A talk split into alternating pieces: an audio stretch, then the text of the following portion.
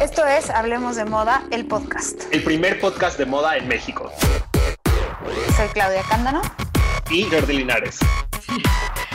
Hola, hoy es martes de Hablemos de Moda, el podcast. Soy Claudia Cándano. Y yo soy Jordi Linares. Jord, ¿de qué vamos a hablar hoy? Hoy, eh, pues mira, todavía estamos en el arranque de enero, entonces vamos a irnos con las predicciones para 2024. Está bueno porque así se empieza el año con ligereza. Pre- prediciendo cosas que no nos constan. Pero que ve- veremos qué pasa. Eh, justo una de las grandes tragedias del 2023 fue la muerte de David, Ser- David René, que era el nuevo director creativo de Mosquino. Lo nombraron en octubre y luego murió creo que en noviembre, ¿no? Murió el 10 de noviembre. Eh, o sea, lo nombraron en octubre, empezó a trabajar. El primero de noviembre fue su primer día en la oficina. Sí, me acuerdo de nuestro post que 10. no llegó ni a su primer Sí. quincena, fue muy triste. Y mm, O sea, no eso, fue muy triste que se muriera, pero fue muy triste que empezara un trabajo nuevo Y tan emocionante. Y- y ¿no? tan Es emocionante y morir tan tiene pronto. el spotlight sobre él su trabajo y Porque Eso. trabajó muchísimos años en Gucci y luego lo nombraron director creativo de, de Mosquino. Creo que estaba cool. Y bueno, Ahorita bueno, la- desafortunadamente ahorita está vacante ese puesto. y la gran pregunta es quién es el siguiente. Exactamente. ¿Tú quién, ¿Tú quién predices que será el siguiente? A ver, es que no, no, no es tan tu predicción, pero siento que en una de esas podría ser, imagínate un Alessandro Miquel en, en Mosquino. Ah, mira, qué buena idea. Ahorita él está disponible, tiene, no tiene trabajo, Pero yo no tiene sé una visión si... crazy. Yo no sé si su, si su non-compete agreement, que dura, no sé si dura un año o dos años, porque eh, tengo entendido que el de Phoebe Philo duraba dos años y bueno, luego se prolongó por cosas personales, pero no sé si el de Alessandro Michele ya esté, ya esté listo para... El, el non-compete en agreement al que se refiere Clau es que no pueden brincar de un No conglomerado pueden- a otro, de un Ajá, grupo porque no puedes- a, a uno diferente irte a una empresa que compite. Eso sucede mucho en otros países del mundo, pero creo que en México no se, no está permitido por la ley. Bueno, pero el día me parecería buena opción. O sea, justo sería como un aire muy nuevo a Mosquino. No me parece, o sea, siento que la extravagancia de Alessandro es mucho más refinada eh, y la de Mosquino es más lúdica, pero creo que podría ser algo interesante. Sí, yo creo que sí. Solo creo que es muy arriesgado que Mosquino elija a Alessandro Michele, porque significa una estética que todos sabemos perfectamente cuál es. Sí. Podrá tener un valor lúdico en lugar de sofisticado, como mencionas, pero no, yo creo que es, es lo que es. Yo creo que y nos va a sorprender con otro nombre como en su momento lo fue David René. Eh, a ver a quién encuentran. A ver, va. Sí, también estuve pensando que quizá es uno de los, de los diseñadores no nuevos, sino ya de toda la vida, ¿no? Porque ahí viene la siguiente pregunta. ¿Quién va a estar en Givenchy? Esa, esa está muy fuerte. Y yo creo que van a regresar, siento, tengo en mi corazón la idea de que va a regresar Ricardo Ticci a Givenchy. No, bueno, pero es que eso es, eso es más una esperanza que, que una predicción. Sería increíble que regresara Ricardo Tish. ¿A poco no lo haría increíble? Sí, porque además, a ver, ya probaron justo con Matthew M. Williams, Givenchy probó su lado más urbano, ¿no? Es como, No jaló. no y ya estamos, ahorita vamos a hablar un poco de eso, pero esta parte de súper urbano, urbano lujo, va a seguir, obviamente, pero ya no, ya no todas las marcas le tienen que entrar. Y en su momento, cuando Givenchy lo hizo con Matthew. Williams, siento que era como esta necesidad de, tengo que estar ahí, tengo que hacer tenis. Sí, exacto, pero bueno, y también pienso que tam- tal vez Sarah Burton podría, pero no sé si se retiró de la moda o solamente se salió de Alexander McQueen. Imagínate, Sarah Burton haría un muy buen trabajo en Givenchy. Haría algo muy bonito. Haría sí. algo hermoso. O sea, yo creo que sería como otra vez Ricardo Tisci un poco, como esta, esta cuando hacía Couture Givenchy. Sí, sí, sí. Que- Hijo, sí, sí estoy en, como, o sea, como que siento que ahorita es el momento en el que todos los diseñadores jóvenes y como, pues no sé si necesariamente jóvenes de edad, pero de trayectorias más tras bambalinas, que han estado al lado de grandes diseñadores, son los que están teniendo las oportunidades ahora. Entonces, Sí. también creo que estas dos, que estas dos grandes firmas pueden traer a gente nueva, como es el caso de Gucci o de, o de McQueen, y pues we'll see. Pero lo que, o sea, lo que sí creo es que Givenchy va a ir esta vez por algo, otra vez como más sofisticado, más alguien que haga couture, justo. Sí, yo también creo. Y justo estábamos hablando de. Este. De. Ay, se me fue el avión. De Alexander McQueen. Ajá. ¿Y tú cómo crees que va a hacer Sean? ¿Cómo se apellida? Sean Es Sean McWeir. McWeir. ¿Cómo crees que va a ser como director creativo? Ay, pues.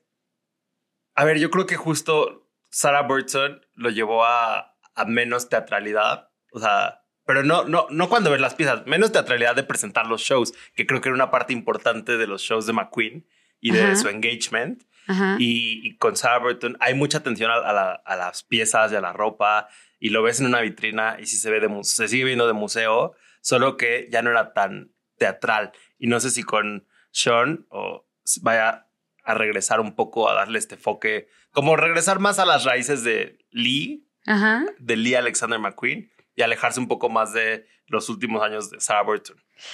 Sí, y yo también creo que lo va a hacer menos. Creo que lo va a hacer. No sé si lo va a hacer más teatral a la hora de, de los shows, puede que sí. Pero creo que la ropa no va a ser tan teatral, porque él viene de una influencia de Jonathan Anderson importante. Sí. Y me parece que su input va a ser igual un poquito más lúdico. O sea, bueno, acá, ok, no como Mosquino, pero sí un poquito más lúdico, como es JW Anderson, porque trabajó en el menswear de JW Anderson. Como un poco la artesanía, pero irreverente, ¿no? Ajá, y le dio la vuelta, como es, como que el vestido para hombre, que es una de las de los primeros diseñado- diseñadores, o sea, Jonathan Anderson fue de los primeros diseñadores en apostar por esta tendencia de ya desdibujar el género por completo. Y, y creo que él es parte de ese equipo que hizo eso. Entonces, me imagino que, pues sí, quiero ver. Sí tengo ganas de ver qué va a hacer Sí. Sean, porque sea, además, Porque suena un balance perfecto como trae la escuela de JW Anderson, pero va a tomar todo el heritage de McQueen. Suena muy bien. sí, y yo creo que va a darle como otro lenguaje al, como al legado de Lee McQueen. ¿No? O sea, creo que Sarah Burton siguió mucho la línea en cuanto a ropa se refiere. Sí. Como que siguió mucho la línea de lo que hacía McQueen y luego también se volvió muy Sarah Burton. O sea, al final siento que le quitó, un o sea, como que se podría apellidar Sarah McQueen, ya sabes. O sea, como que eran parte de un mismo equipo. O Sí. sea, ella estuvo casi desde los inicios ahí. Pero a ver, ¿qué pasa, no? Me emociona, la verdad. Porque también ahora lo, lo siguiente que vamos a hablar es como un poco de esta tendencia que seguimos de old money y quiet luxury. Ajá. Eh, que a ver, ¿cuáles son para ti como las grandes? Hay que empezar por las diferencias porque son muy similares.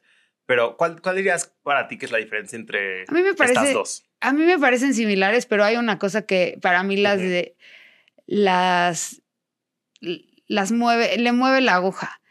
Porque el old money no necesariamente tiene que ser luxury. El old money puede ser un suéter de cashmere, No sé, de Sí. un lugarcito en Italia chiquitito que no cuesta mil euros, sino que cuesta tal vez 200, ¿no? Digo que eso no es barato, pero tampoco es caro.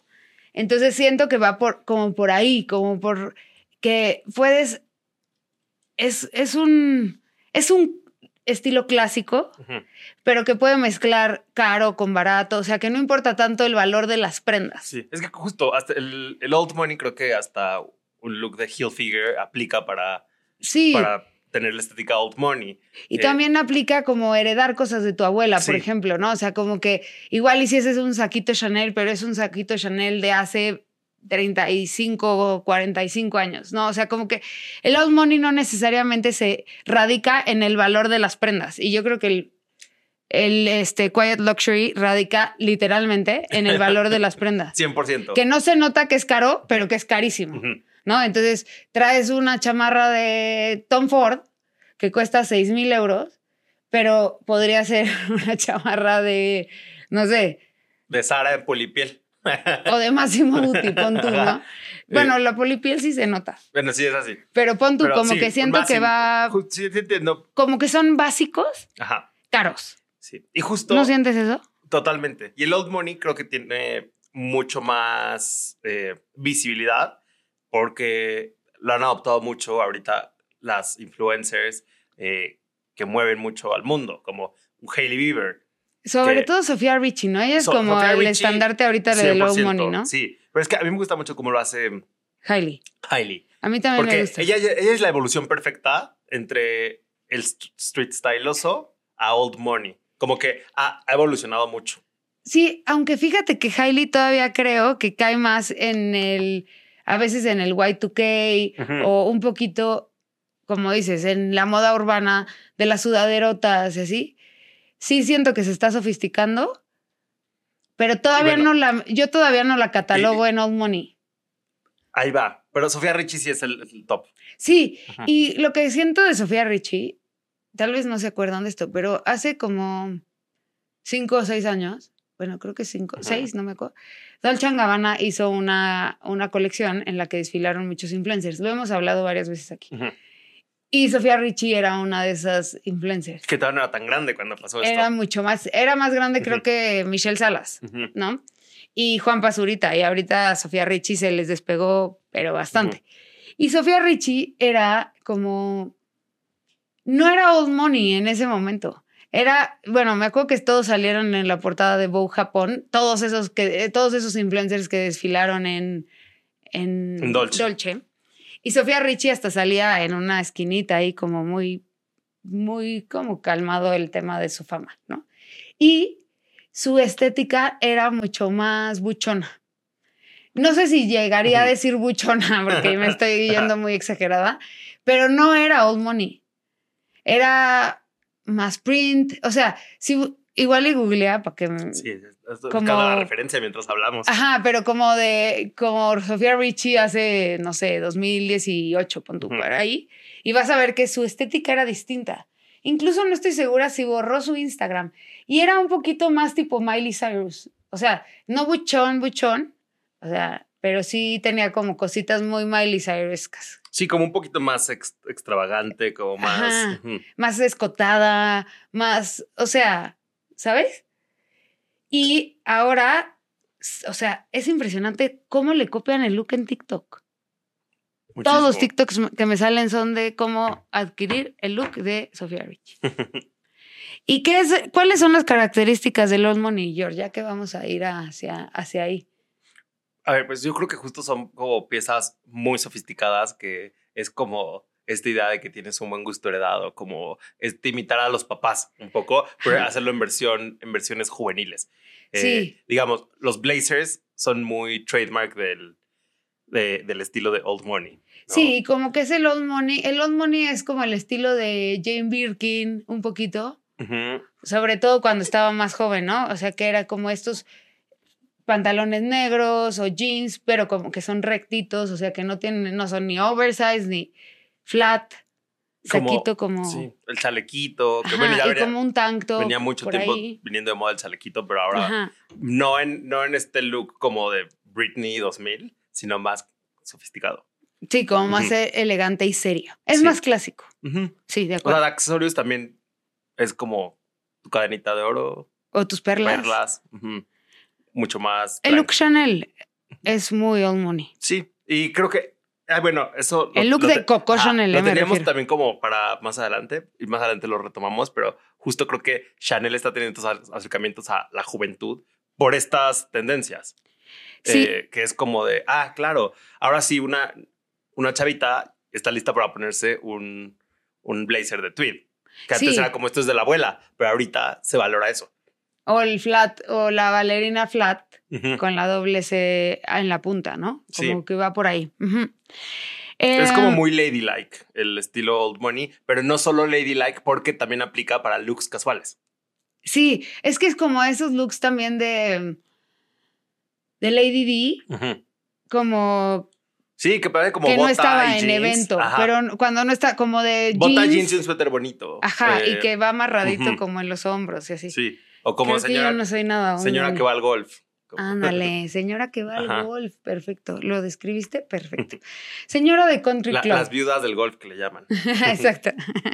Oye, y luego, hablando, hablábamos tantito de Hailey, que tenías, que tiene este look a veces medio Y2K. Ujú.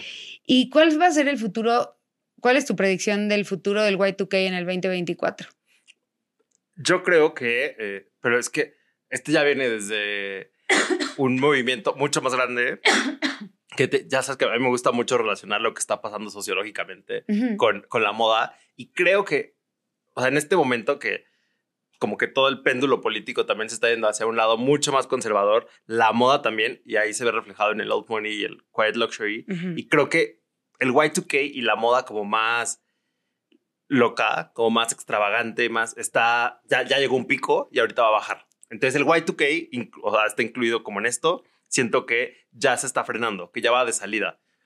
Yo también siento que se está frenando el Y2K porque también las grandes promotoras del Y2K en esta era están cambiando el look. O sea. Lo que acabas de decir, Hailey Bieber está evolucionando a ser old money. o, o la Rosalía, que es entre, bueno, que es, Ujú. ella puso este término de motomami, pero que es, de- es motomami Y2K, Ujú. ¿no? Creo que también se está desvaneciendo porque ella misma en el último Fashion Week estaba vestida con camisita cerrada hasta arriba, suétercito, ¿no? Como mucho más tone down. Sí, y ahorita está como en una época más etérea. Es como, Ajá.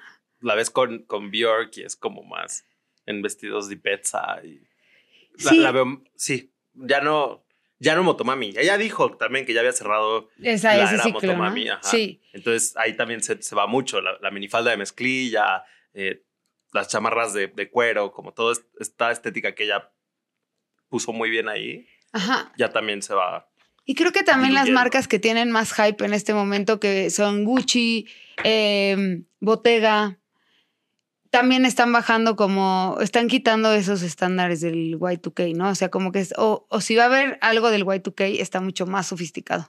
Sí, y creo que en una, en una evolución un poco más paulatina lo vimos con Euforia. Que te- la temporada 1 fue un, un treparle al make-up, a, A los looks, a todo. Y la temporada 2 le bajaron mucho, pero aún así eran como un referente muy importante en tendencias. Sí. Solo que era, sí hay una gran diferencia de la temporada 1 a la temporada 2. Para cuando nos llegue la 3, que creo que es hasta 2025. no, pues ya, eh, monjas. no, ya. o sea. Van a ser monjas las chavas. Oye, y los zapatos, justo también los zapatos van mucho al mocasín, al bostoniano, al zapato, el tacón, pero kitten heel, ¿no? Como dices, todo es un reflejo de lo que está pasando socialmente. Y creo que la pandemia nos hizo irnos al extremo, ¿no? A los pants, a los sneakers. También era como un tema de la comodidad máxima. Y ya estamos a un año de que acabó la pandemia.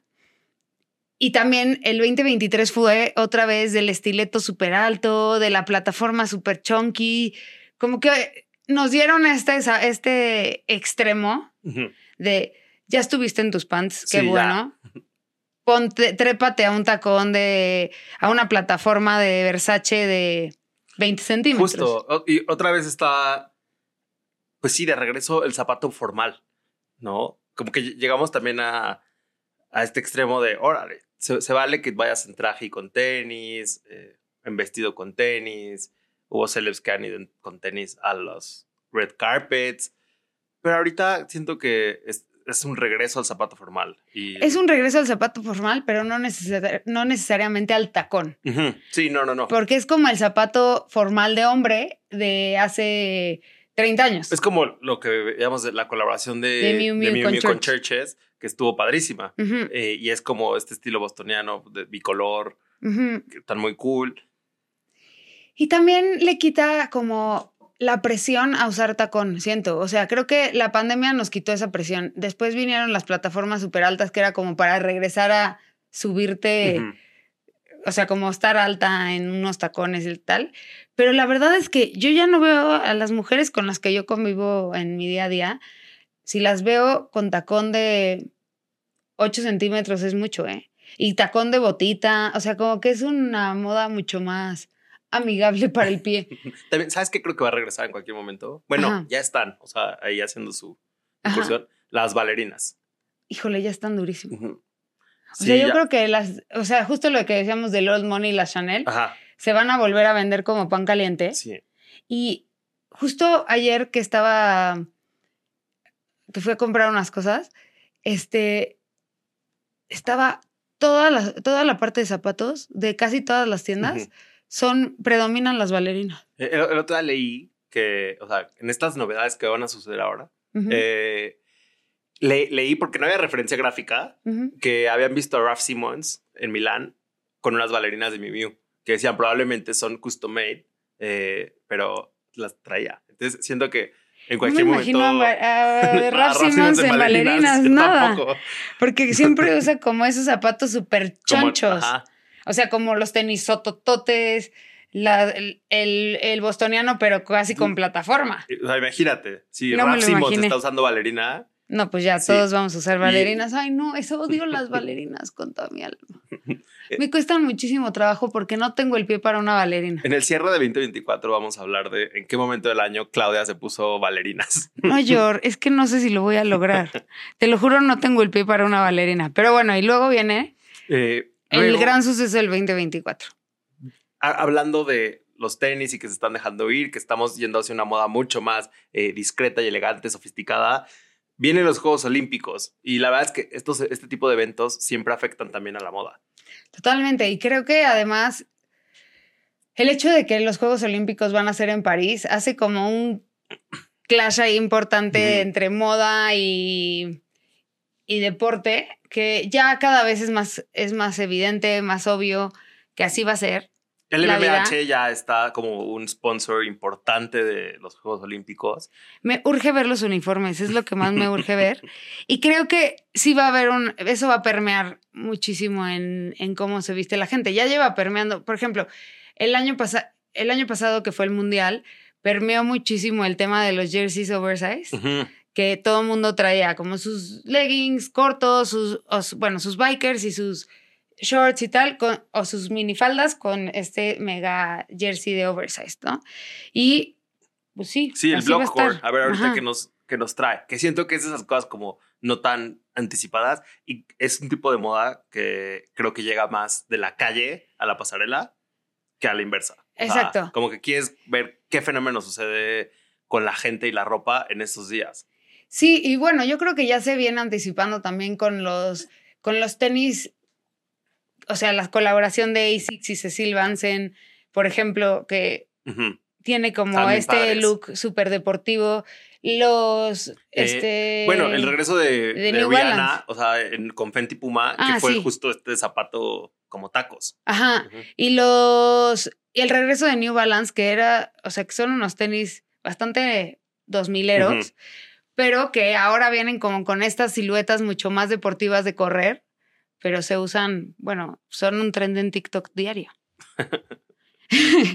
Oye, ¿y cuál es el rumbo de las grandes casas de moda, Yor? A ver, vamos a empezar así por Chanel, que es lo que mencionábamos. Ajá, que a mí me parece que está teniendo unos acercamientos interesantes a públicos jóvenes, a la chavitud. a la chaviza, ajá, Mm. que, o sea, no, y, no, y no, son, no son esfuerzos gigantes, no se ve muchísimo. La verdad es que como que el sentimiento overall de ver el Chanel de Virginie es como de, sigue muy igual, muy plano, pero si te vas fijando en los detalles, no. Y Yo creo que justo tienes razón. Empezó para mí en Cruise 2024, que, la que fue en Los, Ángeles, la que ajá, a la que yo fui, y que los looks eran como muy juveniles. O sea, no me imagino a una señora de 65 años poniéndose esos looks.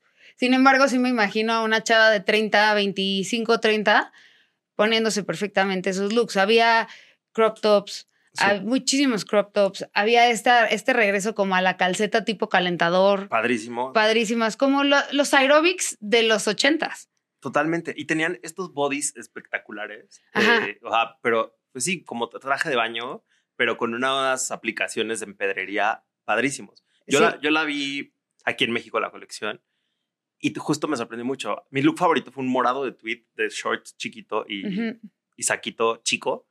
que era súper de chava. Sí. Y había padre. otro que me gusta mucho a mí, que son como unos shorts más como de, como de básquetbol. Y tiene arriba una t-shirt. Ese look me gusta mucho y me gusta que hicieron como estos tenis que son como un look alike de unos patines de Mm, cuatro ruedas. sí.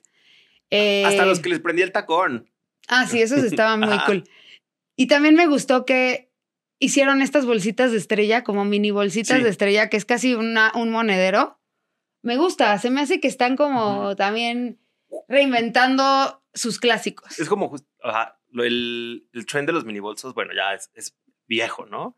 Chanel le entró, bueno, no le entró tarde porque empezó a poner en tobilleras y en ciertos lugares mini bolsos, pero es muy divertido que lo hagan porque ellos compiten en, en el mercado de lujo de los bolsos, eh, han estado queriendo son el top, yo competirle a creo. Hermès, entonces justo van muy atrás de Hermès en precio. eh, un, un no bolso tanto. Chanel ya es como, sí, pero igual es muy inalcanzable. Y el que tengan el bolsito chiquito es como un jugar con uno de sus iconos, como con parte de- importante de la casa.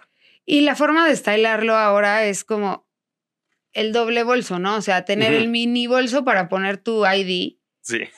o tu o tu 10 bolso pesos colgado con tu bolso más grande. Y Bueno. luego, ¿qué, ¿qué seguirá con Dior y su intercambio cultural? Que yo creo que María Gracia fue de esos, de esos em, como resurgimientos importantes en el 2023 Ujú. porque venía como igual, un poco como lo que dices de Virginie, muy constante, haciendo lo mismo, tal.